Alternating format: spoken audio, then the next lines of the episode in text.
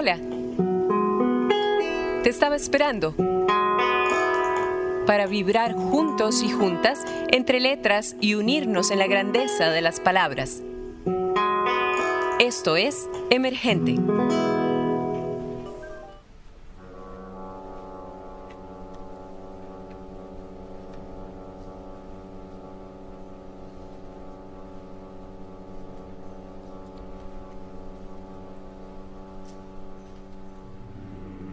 La cuerda latigueaba el suelo al momento en que el pelirrojo y dientón Lázaro daba el salto para escapar de su golpe, mientras sus dos vecinos, uno el de enfrente, el otro el de la esquina, hacían mover las suizas dobles al compás de dicho latigazo, gritando, Chilillo, chilillo, plac, plac, plac.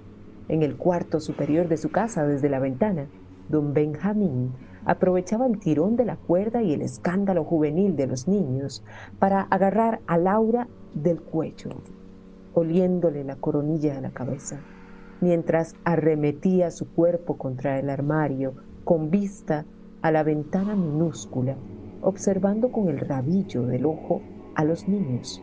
Que no se les ocurriese entrar a la casa mientras su amable vecina le venía a dejar sus favores. Benjamín normalmente era apasionado por su amante.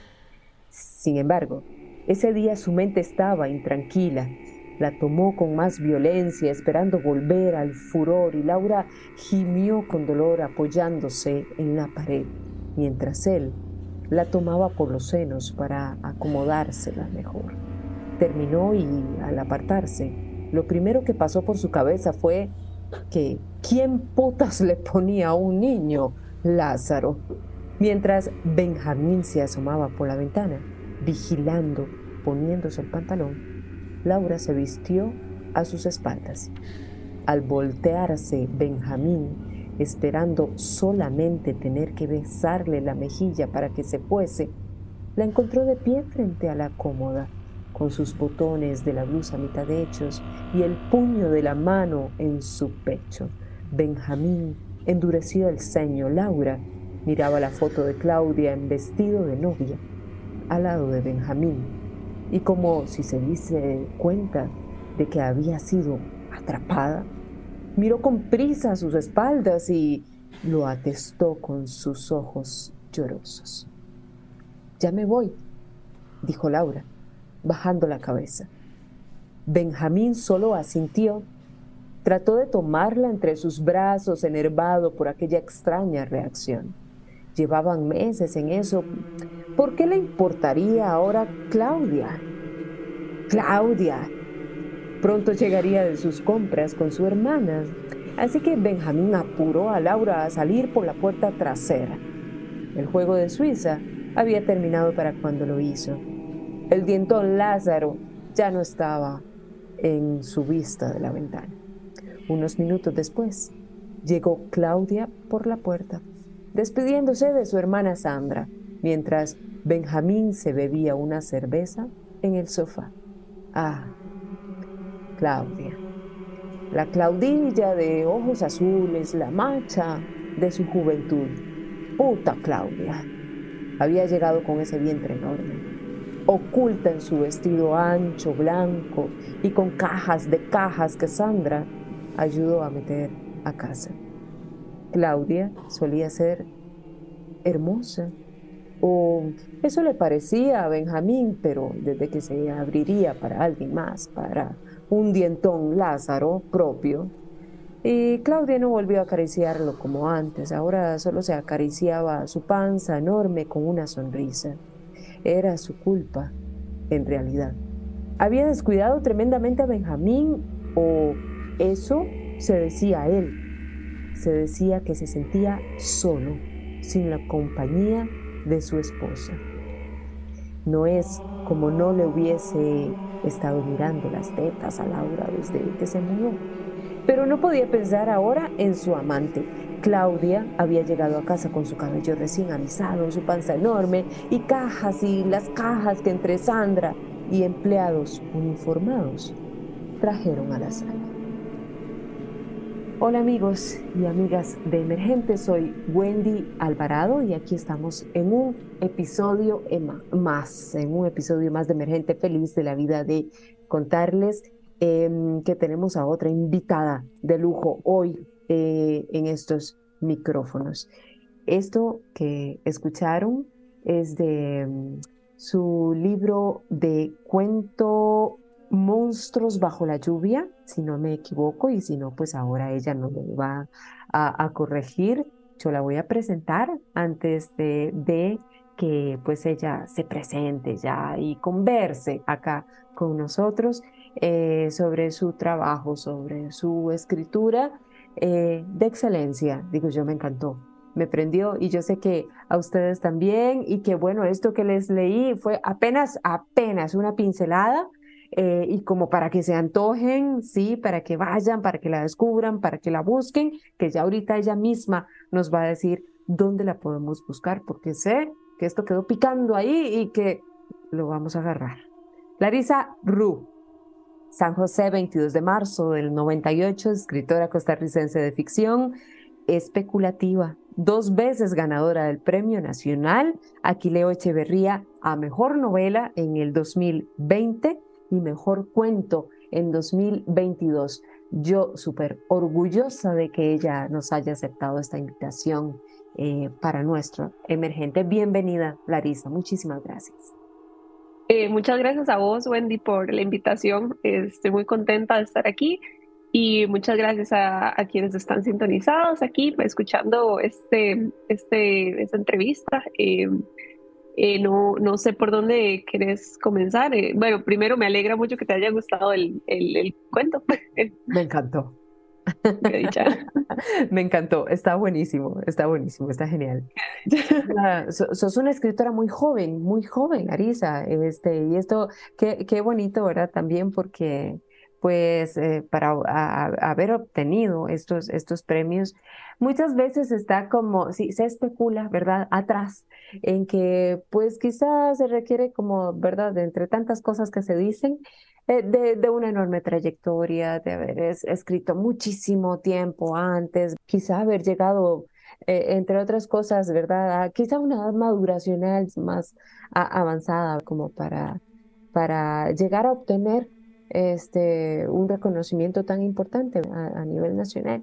Así que nos llena de gran orgullo porque también esto eh, se sale, se sale de, y, cosas que, que, quizá pues no imaginábamos. Yo, esa es una pregunta que te iba a hacer más adelante, pero yo quiero tal vez empezar por, por otra cosa. ¿En qué momento te decís, voy a escribir, a esto me quiero dedicar? ¿Y, y qué fue lo que te llevó a eso? ¿No? ¿Qué, qué, te hizo sentir? que ¿En qué pensaste? ¿no? Como para decir, sí, esto es, esto es lo mío, a esto voy. Eh, bueno, fue algo muy natural para mí desde que yo tengo, creo que yo tenía dos años, yo le decía a mi mamá, yo tengo una historia, quiero contarte una historia, quiero que la escribas. Y eh, esos libros, esos cuadernos con esas historias mías todavía están. Eh, mi mamá tiene uno, de, ella, lo, ella lo escribía, yo, yo le decía que quería que, que estuviera la historia, ¿verdad? Y por ella está, es, un lindo recuerdo. Tengo otro que mi abuelo me escribió y me lo engrapó en un libro. Era de un chanchito, de un chanchito en un corral y, y me lo engrapó y lo ilustró él y yo lo coloreé. Entonces, el, el hacer historias es algo que, que siempre ha estado me ha salido muy natural. Yo tengo una pasión por más que escribir, que me, me, fascina escribir, me encanta leer, pero creo que incluso más que eso, me encanta contar historias. Entonces, este, no sé, siempre pensé que me podía dedicar a algo creativo, si no, si no era la escritura, era algo más que tuviese que, ver con esto. Claro, no, no, no tengo talento para otras áreas artísticas, ¿verdad? Entonces ahí fue donde yo dije, ok, la escritura, esta es, esta es. Y em, pues me lo empecé a tomar en serio ya cuando tenía creo que 14, 14 años, eh, empecé ya yo, yo quiero ser novelista, dije, quiero escribir novelas, quiero hacer, también quiero hacer cuentos. Eh, y, bueno, desde entonces ahí empecé a escribir y em, tres años después empecé ya, em, bueno, ya, ya a los 14 he escrito ya una, un par de novelas que em, pues ahí están, nunca vieron la luz del día, eh, ah. por dicha, por dicha, porque también o sea, sí, tenía mucha pasión por escribir, pero a esa edad nadie, pues nadie es el mejor escribiendo, ¿verdad? O sea, no, no, nos falta también un poquito de experiencia. Pero em, a los 17 fue cuando empecé a escribir ya la, la novela que ganó el, el premio, el, el Aquileo por, por, novela, Cómo sobrevivir a una enfermedad extranjera. Pues sí, es, es, es interesante eh, ver que un premio, ¿verdad? Este, se, se, le, se le premia, digamos, a estos géneros, pues, o sea, más bien decirlo así, que se esté premiando estos géneros, eso es algo aquí me, me sorprende mucho y, y, me alegra mucho, porque conozco mucha gente también que, que, hace cosas parecidas y que pensamos que estamos en otra órbita, ¿verdad? Que no, no nos pueden tomar en consideración para los premios nacionales y pues bueno, esto, esto es es una señal de que sí, de que sí se puede, ¿verdad? Si yo pude, ¿verdad? Eh, otras personas pueden hacerlo también. Sí, claro, cómo no. ¿Cómo sobrevivir a una tormenta extranjera? ¿Es novela de qué tipo, Larisa? ¿Y, y por qué es también ficción? ¿Es también eh, de terror? ¿Por ahí va?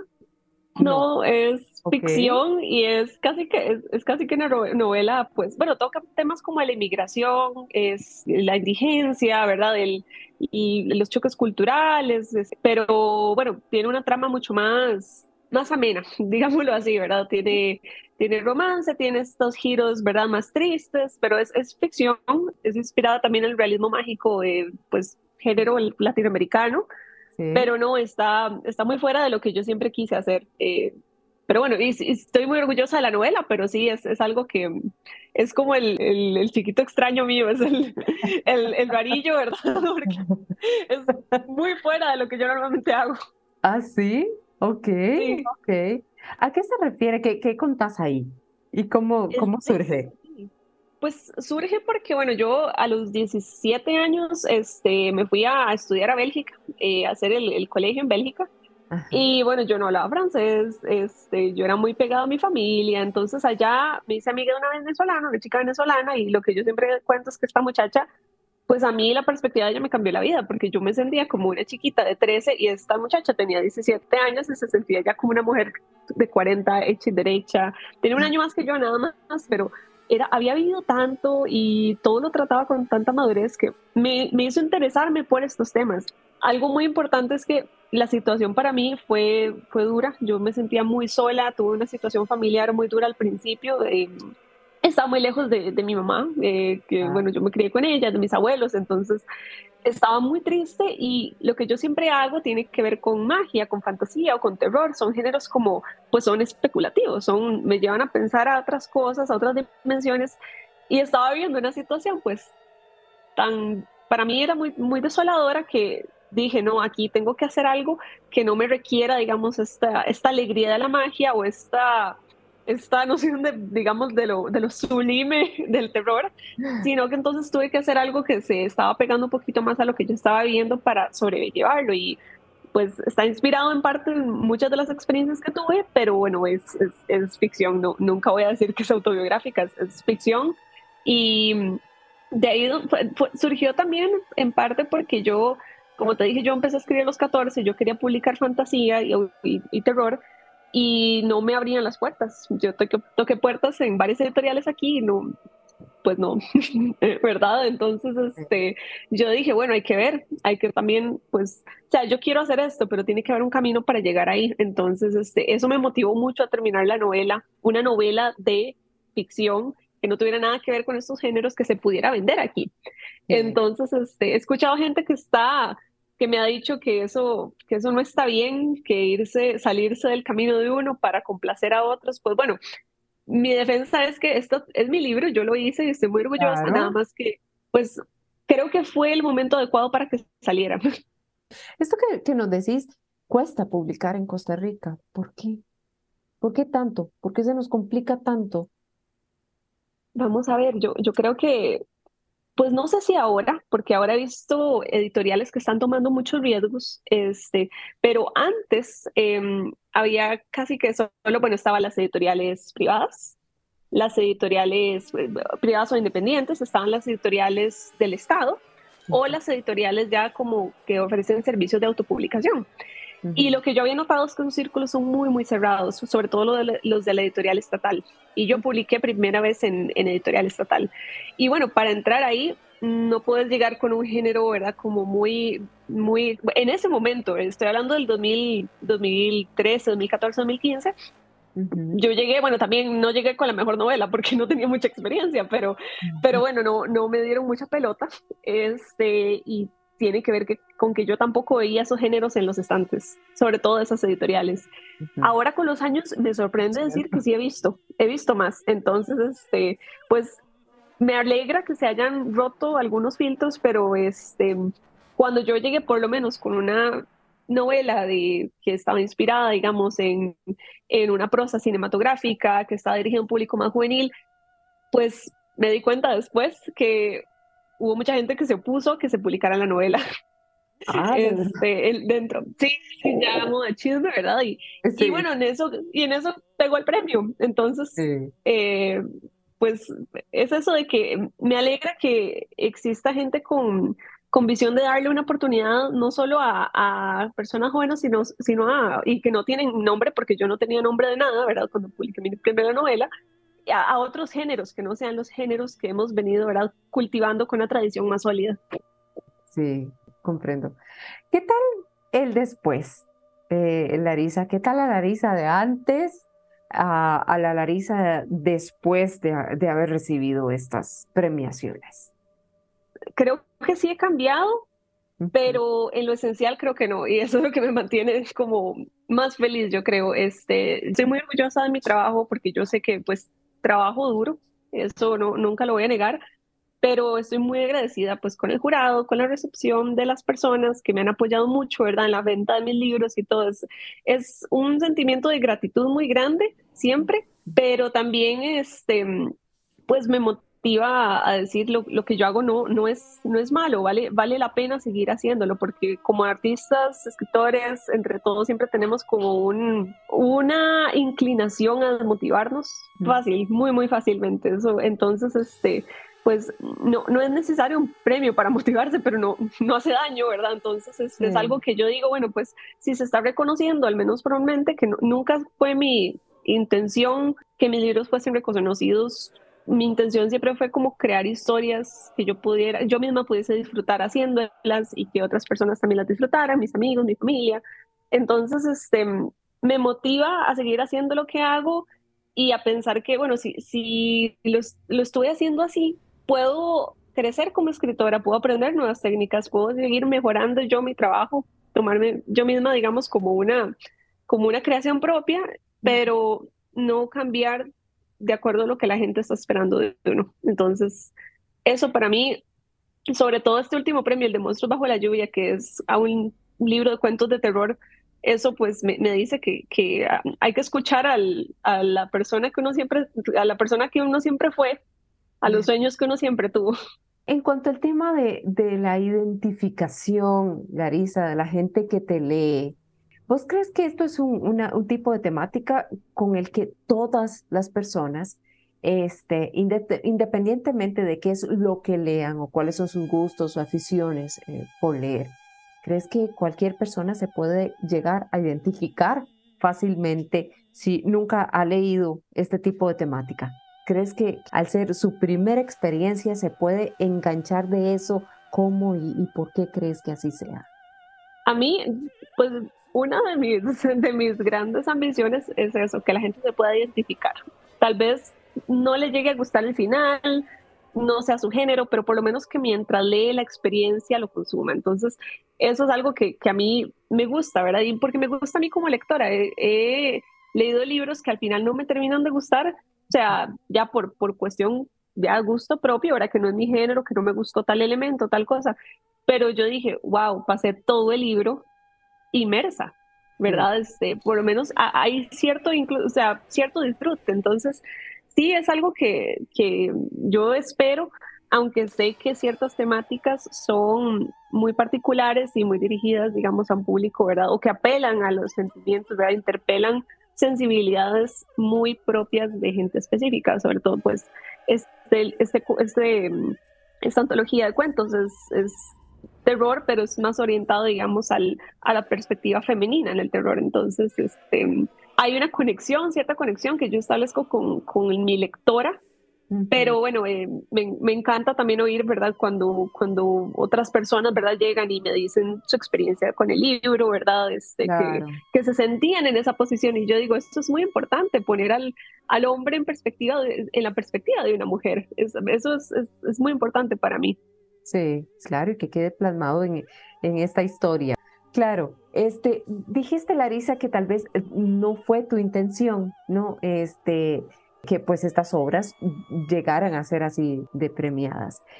Pero ¿por qué consideraste en su momento que sí, que debían de serlo, que lo merecían?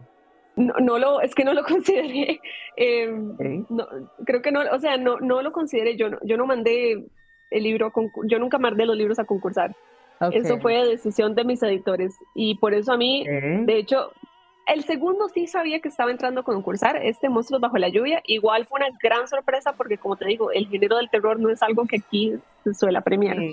Pero el primero, el primero fue una cosa, porque yo me acuerdo como si fuera ayer, ¿verdad? Bueno, no fue, o sea, pero digo, no fue hace 10 años, pero sí la sensación es todavía muy vívida porque de verdad yo no tenía ni la menor idea de que eso había entrado a concurso. Y me di cuenta porque alguien en Instagram me mandó un mensaje y una ah. persona que yo no conocía felicitándome por el premio y yo, ¿cuál premio? ¿Qué está hablando? Yo, esta persona se confundió. Hay otra Larisa y se confundió. yo, bueno, este, lo dejé ahí, ¿verdad? Y me llegó otro mensaje de un, compañero de la universidad y yo, ¿por qué es esto? ¿De qué están hablando? Y, y me meto a la página del Ministerio de Cultura y decía mi nombre, decía, y yo, pero ¿cómo llegó eso ahí? resulta que hablo con los editores y resulta, ah, no, es que todas las propuestas las mandamos, ¿verdad? Este, y yo, bueno, pues, pues qué dicha, por mí qué dicha, pero sí, mm, o sea, yo en la vida pensé eh, enviar un, un, libro a concursar para Premio Nacional, nunca se me había pasado por la cabeza.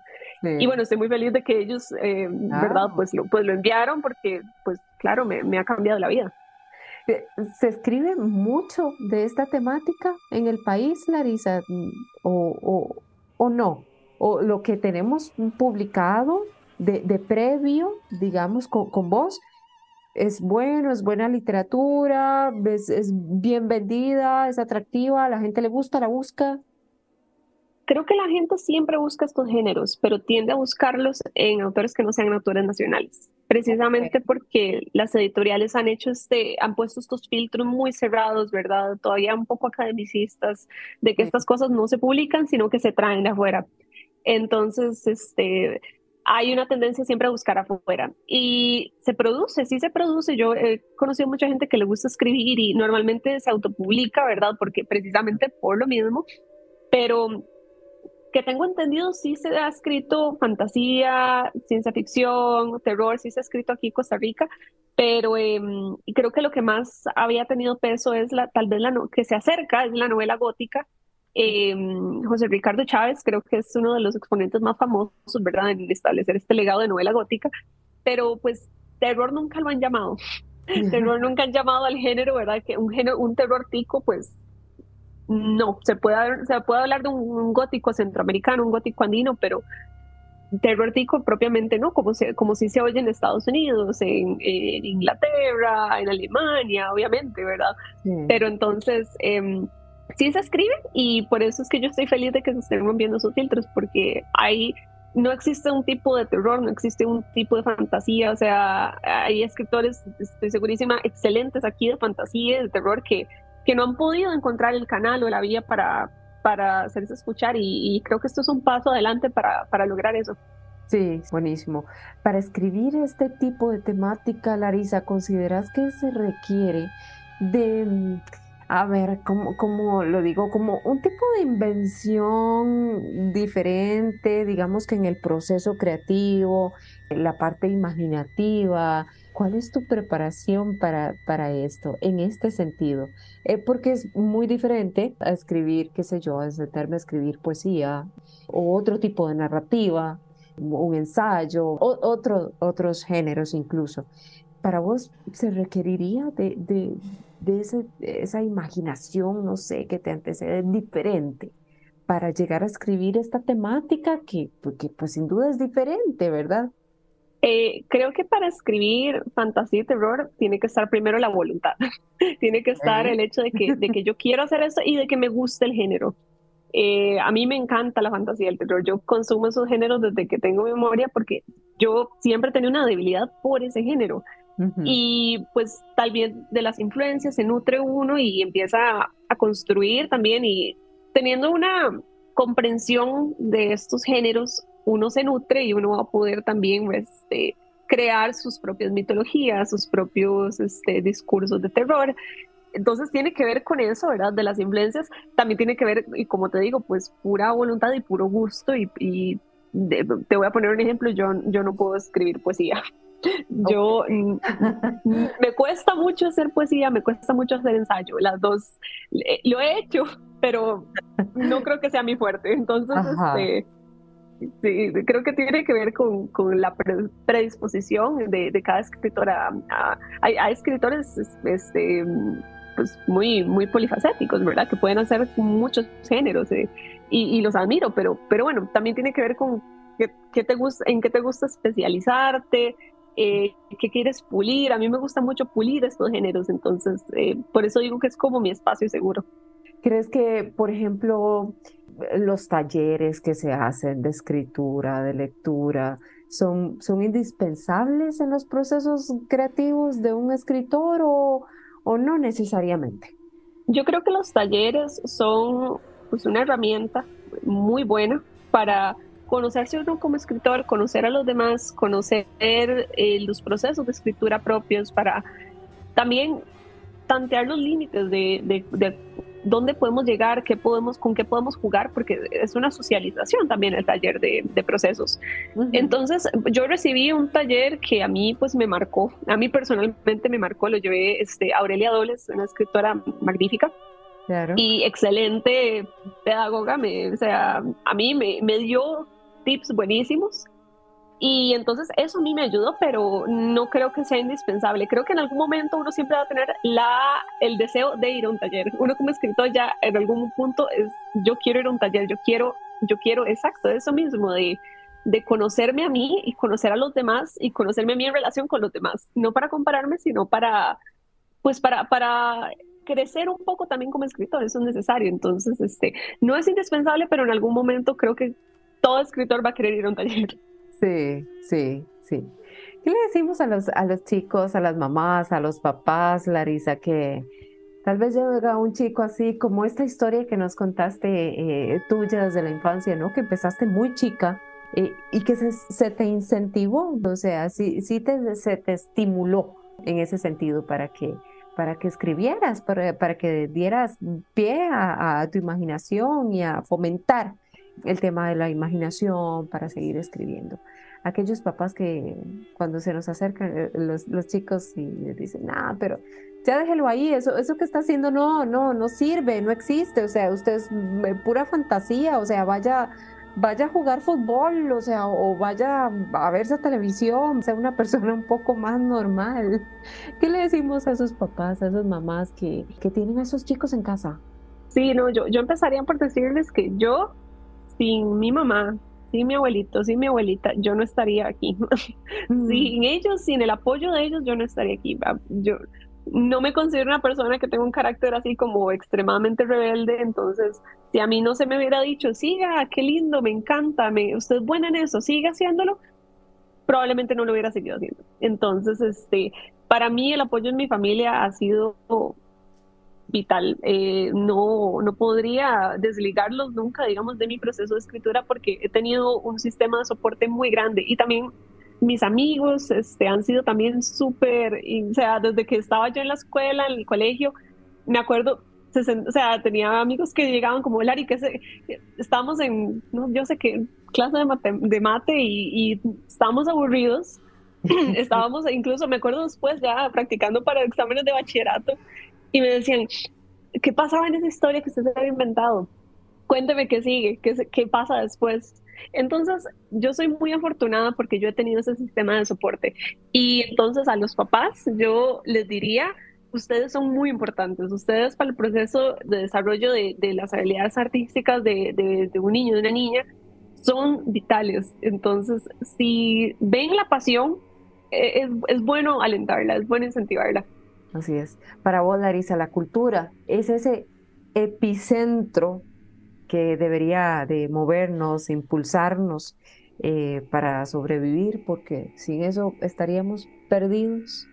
Para mí lo es. Este, yo vengo de, de, mamá ingeniera, ¿verdad? Entonces es vacilón porque es de estas personas que es excelente lectora y, es, y le fascina el, arte, pero en su profesión siempre ha sido, sino, o sea, todo tiene que tener esta esta eficacia, ¿verdad? Esta, y bueno, pues eh, me lo dicen por decírmelo, porque yo sé que ella no lo cree, porque al final de cuentas, eh, pues vivimos en un mundo donde, donde es, eh, prima la cultura de la, de la eficacia, de la rapidez, de, de, de, los resultados tangibles, de las ciencias duras, ¿verdad? Que todo es importante, pero si, si reducimos todo a un progreso industrial, a un progreso, ¿verdad? Este, de cierto corte todavía positivista, pues ¿dónde queda este, el, pensamiento crítico? ¿Dónde queda la expresión? ¿Por qué, ¿Por qué, hacemos arte? O sea, ¿por qué nace el arte? Incluso en los, en los contextos más insípidos que, que ha pasado en la, historia de la humanidad, ¿por qué seguimos haciendo arte? Entonces, puedo meterme aquí en una, una pelea filosófica, ¿verdad? De búsqueda de sentido, pero para mí ese sentido es, es la cultura, es el arte, es, es la experiencia de, de, de, la creación, de incluso también de, de simplemente la, cuestión, el, el, pensar en vertientes, en pensar en otros escenarios, eso aunque todavía no esté materializado, eso sigue siendo para mí arte. Sí, así es. Eh, Larisa, ¿en qué estás trabajando ahorita? Ya como para despedirnos, ¿en qué estás trabajando ahorita y dónde podemos conseguir tus obras? Em, ahorita estoy trabajando en una novela de fantasía. Estoy muy contenta porque es volver a lo que me encanta hacer, lo que me motivó a mí escribir en primer lugar. Es una fantasía eh, pues de tradición, digamos, más inspirada en, en la historia de, de, los países colonizados. Entonces tiene un cierto, cierta temática anticolonial. Y mis libros se pueden conseguir todos en la librería internacional. Y también los primeros dos, eh, Cómo sobrevivir a una tormenta extranjera en plenilunio, se pueden conseguir en la librería UCR, pero todos en la internacional. Ok, perfecto. Bueno, para allá vamos a mandar a toda la gente para que consiga obras y, y te lea. Y pues esperamos ansiosos entonces esa, esa nueva obra que viene. Que Qué dicha. Muchísimas gracias, Larisa, por acompañarnos, de verdad. A vos, Wendy. Por la invitación. Yo me voy a despedir con esto que dice así. Poco sabría Benjamín de que Claudia nunca dejó la casa aquel día que se quedó encerrada en su estudio, con una lamparilla febril iluminando su vejado rostro, chorreando lágrimas mudas sobre un libro de arte, pero con la boca firme, dura, y los cuadros a su alrededor susurraban. Mentiroso, mentiroso. Se está subiendo al banquillo. Usará una cuerda, no, una corbata. Que se cuelgue, que se cuelgue. ¡Ay! Que se colgó. Claudia las escuchó soplarle al oído y siguió leyendo. Gracias amigos y amigas de Emergente, esto era de Monstruos bajo la lluvia, de la autora costarricense Larisa Ru. Hasta nuestro próximo encuentro. Les abrazo.